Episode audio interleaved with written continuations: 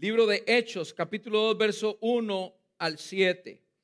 Leo para ustedes en la nueva traducción viviente. Dice, el día de Pentecostés todos los creyentes estaban reunidos en un mismo lugar. De repente se oyó un ruido desde el cielo parecido al estruendo de un viento fuerte e impetuoso que llenó la casa donde estaban sentados. Luego, alguno, eh, luego algo parecido a unas llamas o lenguas de fuego aparecieron y se posaron sobre cada uno de ellos. Y todos los presentes fueron llenos del Espíritu Santo. Iglesia, diga conmigo, llenos del Espíritu Santo. Y comenzaron a hablar en otros idiomas, conforme el Espíritu Santo les daba esa capacidad. En esa ocasión, escucho bien, verso 5. En esa ocasión, había judíos devotos de todas las naciones que vivían en Jerusalén. Cuando oyeron el fuerte ruido, todos llegaron corriendo y quedaron desconcertados al escuchar sus propios idiomas hablados por los creyentes. Estaban totalmente asombrados. Diga conmigo, asombrados. Diga conmigo, asombrados. ¿Cómo puede ser? exclamaban. Todas estas personas son de Galilea y aún así los oímos hablar en nuestra lengua. Esa es la palabra del Señor para el día de hoy. Yo me imagino a todos ahí en el aposento alto, recibiendo la llenura eh, y este Pentecostés.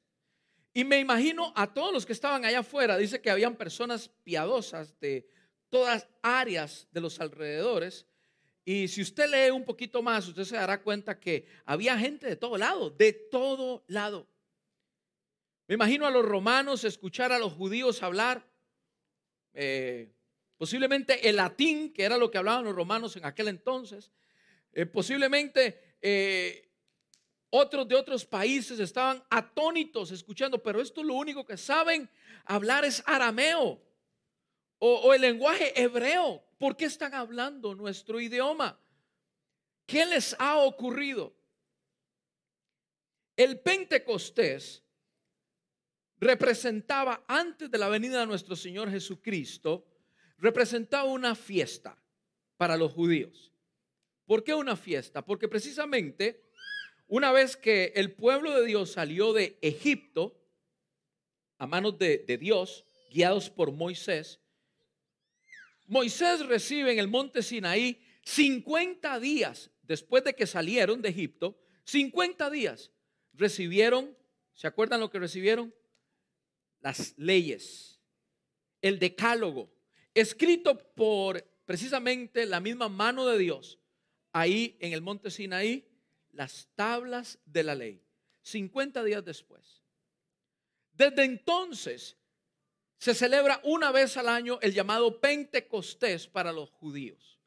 Precisamente el Espíritu Santo, precisamente Dios, escoge esa fecha, esa fecha donde Dios se reveló a su pueblo a través de su ley en el Antiguo Testamento Dios escoge esta fecha para que ahora no sea más revelado la presencia de Dios o el Espíritu Santo a través de las leyes, sino que ahora sea revelado el Espíritu Santo a través del mismo Espíritu, llegando y tocando los corazones y las vidas de las personas. Y lo hizo precisamente en una fecha conmemorativa, en el Pentecostés. 50 días después de la resurrección de nuestro Señor Jesucristo. Si usted se da cuenta, teológicamente todo concuerda una cosa con la otra, un día con el otro.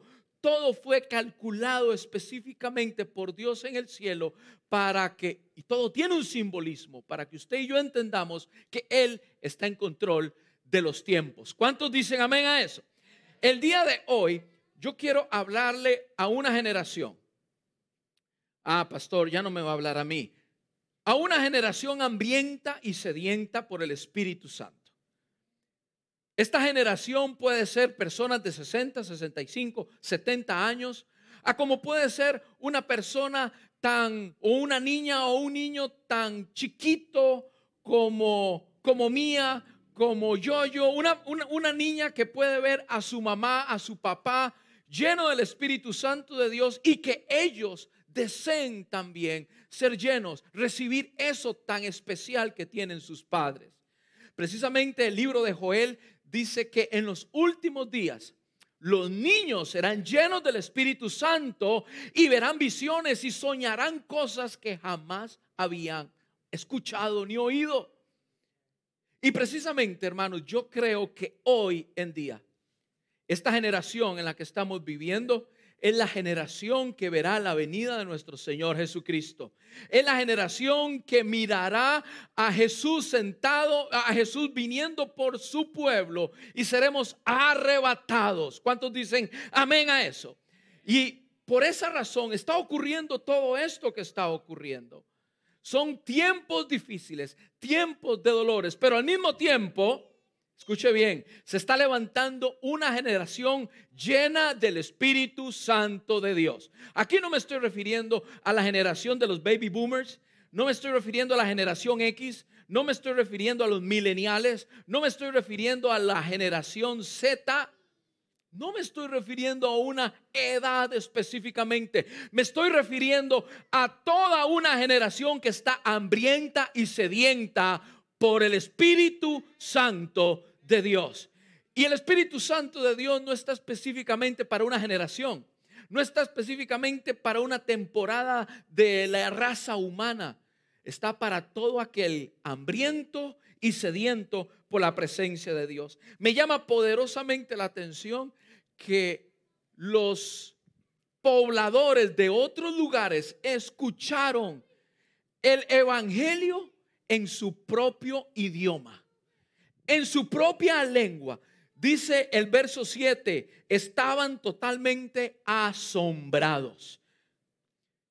Quiero que sepa, querido hermano, quiero que sepa, querido, usted que me está mirando desde esa cámara, quiero que sepa que el Espíritu Santo está levantando una generación el día de hoy de gente hambrienta, gente sedienta por la presencia de Dios, que llevará su mensaje, el mensaje del Evangelio de Dios, para hablarlo a la misma lengua. Tal vez usted no conoce esa lengua, pero es la lengua o es el idioma de los médicos es la lengua o es el idioma de los abogados, es la lengua o es el idioma de los presidentes, es la lengua o es el idioma de los mayores, de los diputados.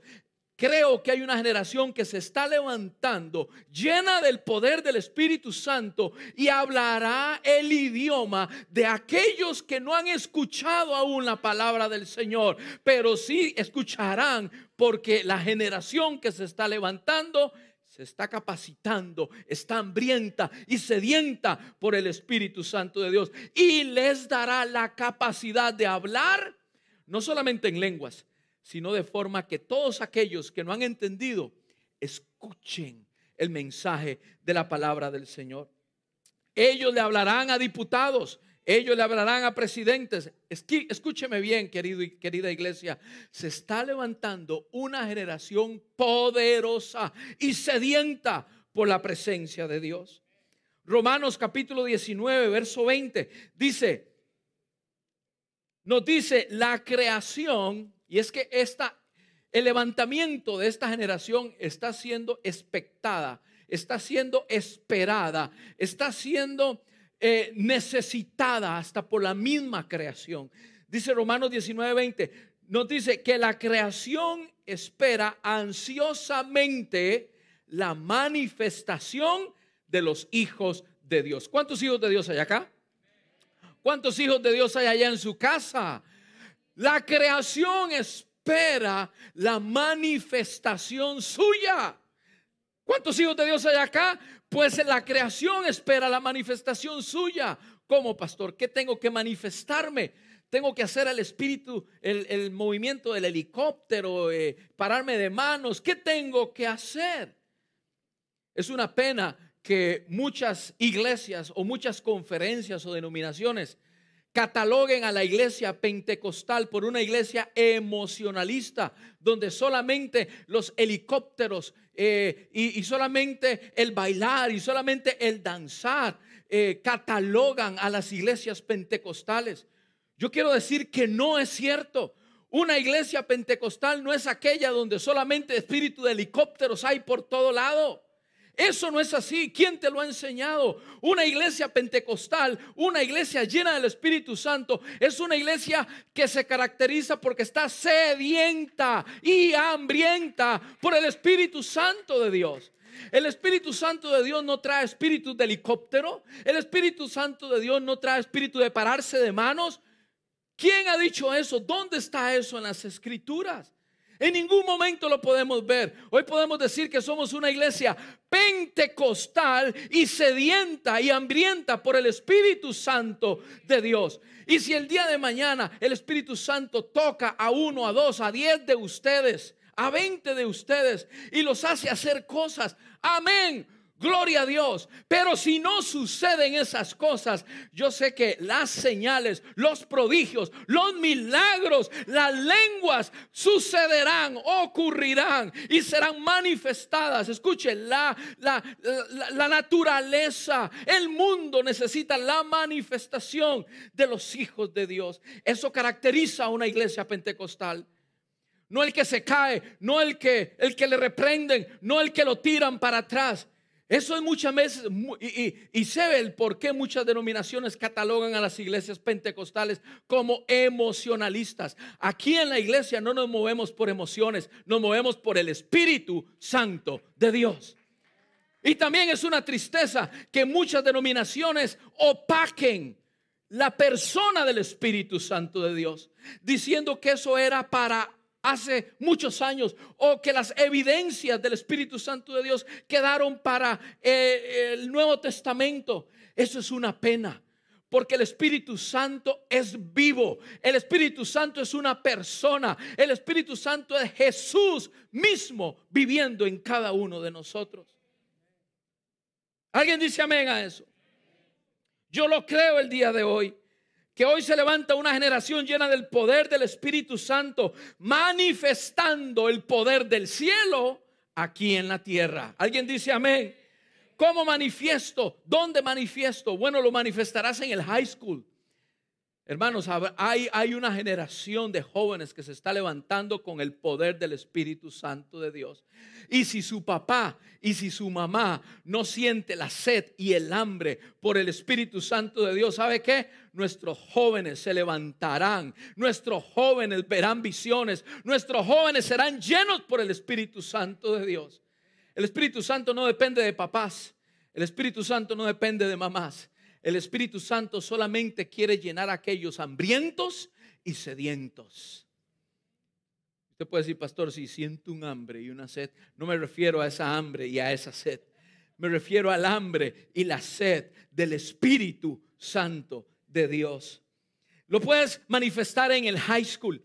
Lo estarás manifestando en el campus de la universidad lo estarán manifestando en la oficina, lo estarán manifestando, escúcheme bien, haciendo tus tareas, lo estarán manifestando tu papá, tu abuelo, tu abuela, tu niño. Hay una generación que se está levantando empoderada por el Espíritu Santo de Dios, una generación hambrienta y sedienta por la presencia de Dios. Serás una exhibición de la gloria de Dios aquí en la tierra. ¿Alguien escuchó esto? Lo voy a decir nuevamente. Serás una exhibición de la gloria y el poder de Dios aquí en la tierra. Eh, lo que está sucediendo es un awakening, un despertar de la presencia de Dios. Diga conmigo la palabra despertar. Diga conmigo la palabra despertar. La palabra, la semana pasada hablamos de un conformismo que yo siento que el Espíritu Santo está destruyendo un conformismo, una tranquilidad y está ocurriendo un despertar, un awakening en cada uno de nuestros hogares. Tú puedes preguntarme, pastor, pero ¿cómo puedo ser parte de ese awakening? ¿Cómo puedo ser parte de ese despertar? El despertar del Espíritu Santo, escucha bien, empieza en los corazones. ¿Cuántos traen corazón aquí? Claro, qué bueno que trajiste tu corazón y no lo dejaste en casa. El despertar ocurre en los corazones. Dice Mateo 5, 6. Dice, bienaventurados los hambrientos y los sedientos, porque serán saciados. Esa es una promesa de parte de Dios. Esa es la promesa de parte de Dios que cuando tú tienes hambre y cuando tú tienes sed por el Espíritu Santo de Dios, serás saciado. ¿Cuántos quieren ser saciados el día de hoy? Aquí hay una promesa de parte de Dios que Él te llenará si tú tienes hambre y tienes sed. Hambre y sed por la presencia de Dios provoca que Dios toque los corazones y se manifieste. He estado estudiando, llevo varios meses estudiando los movimientos y las manifestaciones del Espíritu Santo en diferentes países de Latinoamérica, desde Argentina, eh, desde Perú, eh, luego Colombia. En Colombia hubo una gran manifestación, un gran toque del Espíritu Santo de Dios en el, país de Colombia. Y fue todo el pueblo de Colombia. Posteriormente en Costa Rica, posteriormente en El Salvador y en Guatemala. Escúcheme bien. Cuando estos grandes, cuando estos grandes eh, eh, eh, evangelistas, estas personas, tal como Jimmy Swagger, tal como a Gigi Ávila, llegaban a estos países y muchos otros por ahí, llegaban a estos países. Hermanos, no había edificio que pudiera que pudiera almacenar tal cantidad de personas. No había lugar. Por eso se rentaban estadios para que fueran llenos de personas y a su vez llenas por el Espíritu Santo de Dios. Precisamente mi madre recibió a Jesucristo en estos movimientos pentecostales que sucedieron en la, década, en la década de los 70, de los 80 y de los 90 en muchos lugares de Latinoamérica. Y llegaban y, entrevistadores públicos, entrevistadores eh, ah, de, cadenas eh, eh, seculares llegaban y preguntaban, ¿por qué estás viniendo aquí? ¿Por qué vienes aquí a este estadio? ¿conoces a, Gigi Ávila? Y, la gente decía, ¿a, quién? Los que iban a entrar a ese estadio eran entrevistados y le preguntaban, ¿a, quién? ¿Cómo se llama?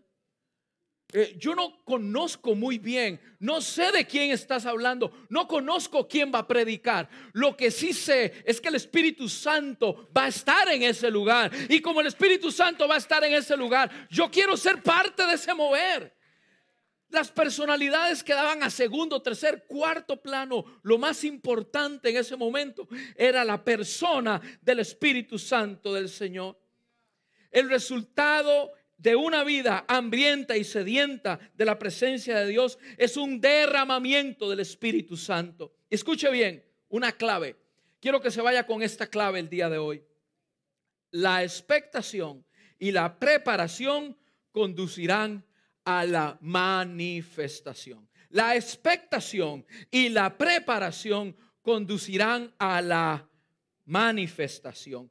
La expectación y la preparación de un corazón vacío. La preparación y, la expectación de un corazón que no tiene nada que dar. Así como decía David en el Salmo 42, como el siervo brama por la corriente de las aguas, así bramo Así necesito la presencia de Dios en mi vida. Así clamo por ti, Señor. Como cuando Daniel propuso en su corazón no contaminarse, propuso, escuche bien, preparación, propuso en su corazón no contaminarse. Entonces el Señor lo honró cuando le querían volar fuego. Se quedaron esperando que se achicharrara allá adentro. ¿Por qué? Porque estaba lleno de la presencia de Dios, porque hubo una preparación para que luego hubiese una manifestación. Yo siento que esta generación es una generación inconforme por la presencia de Dios. Quieren cada día más y más y más. Y cuando llegaron a un punto, siguen más adentro. Y cuando llegaron a un punto, esa inconformidad y esa sed los lleva más adentro y más adentro y más adentro. Habrá aquí alguien que tiene esa sed y esa hambre en el nombre del Señor.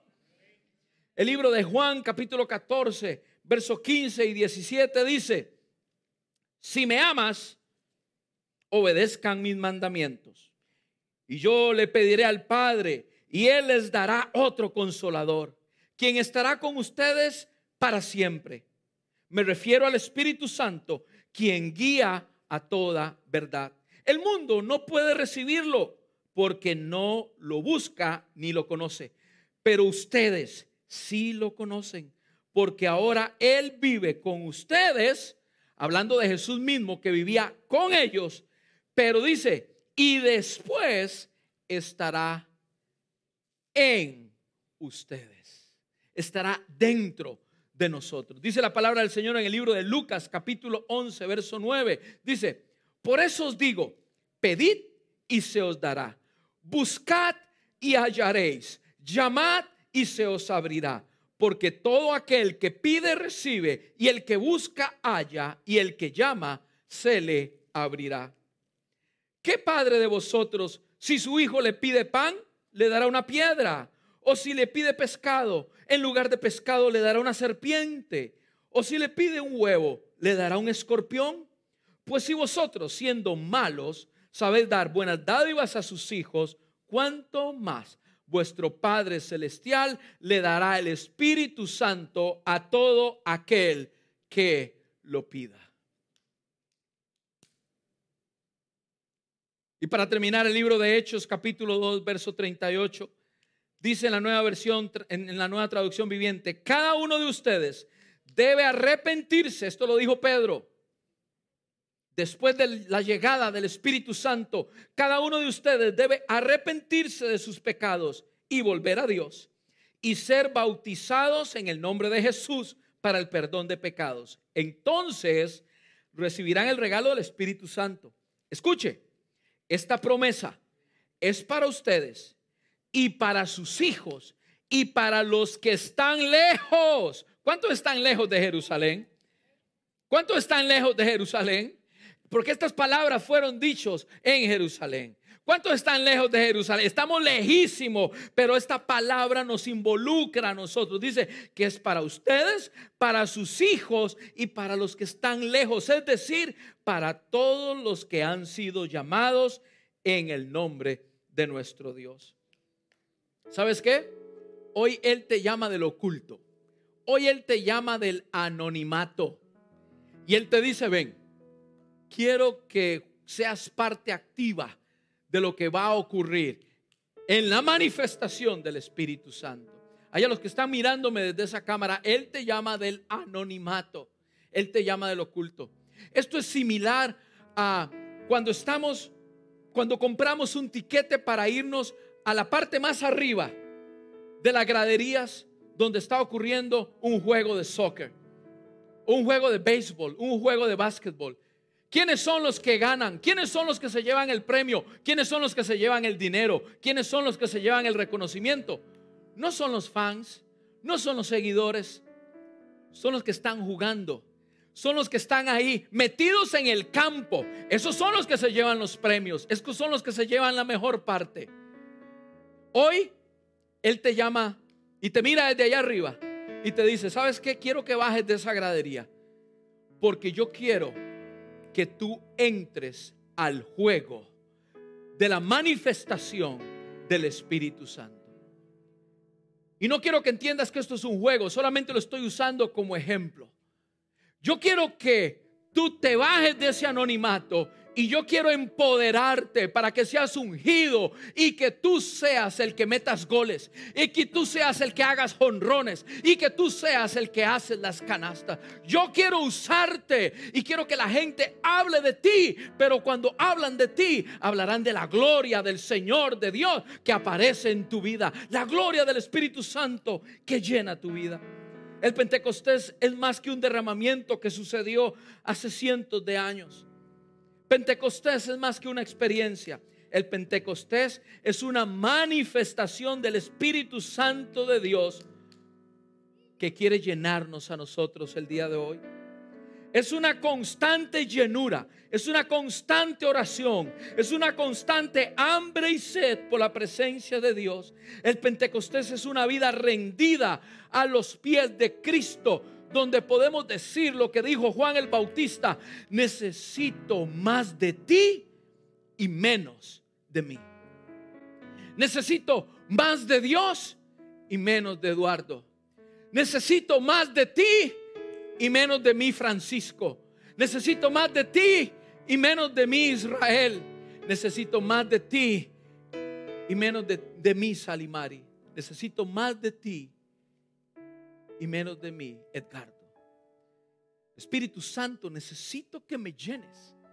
Necesito ver las cosas como tú las ves. Necesito que mi familia sea empoderada y llena con el Espíritu Santo. Hoy Él te está llamando y te está diciendo, ven, baja, que quiero ungirte para que seas empoderado con el poder del Espíritu Santo. Y escucha bien, Hechos 1.8, y me seréis testigos. ¿Sabes qué? Harás cosas que jamás pensaste hacer. Pero ¿sabes qué? La gloria no será para ti. La gloria será para Dios. Porque tú has sido un testigo fiel de su, de su presencia y de su manifestación. ¿Cuántos quieren la presencia del Espíritu Santo en sus vidas? Y no me refiero a la presencia que Dios trae cuando te conviertes. Me refiero a la llenura del Espíritu Santo en tu vida. ¿Sabes qué necesitas? Un corazón sediento y hambriento. Hay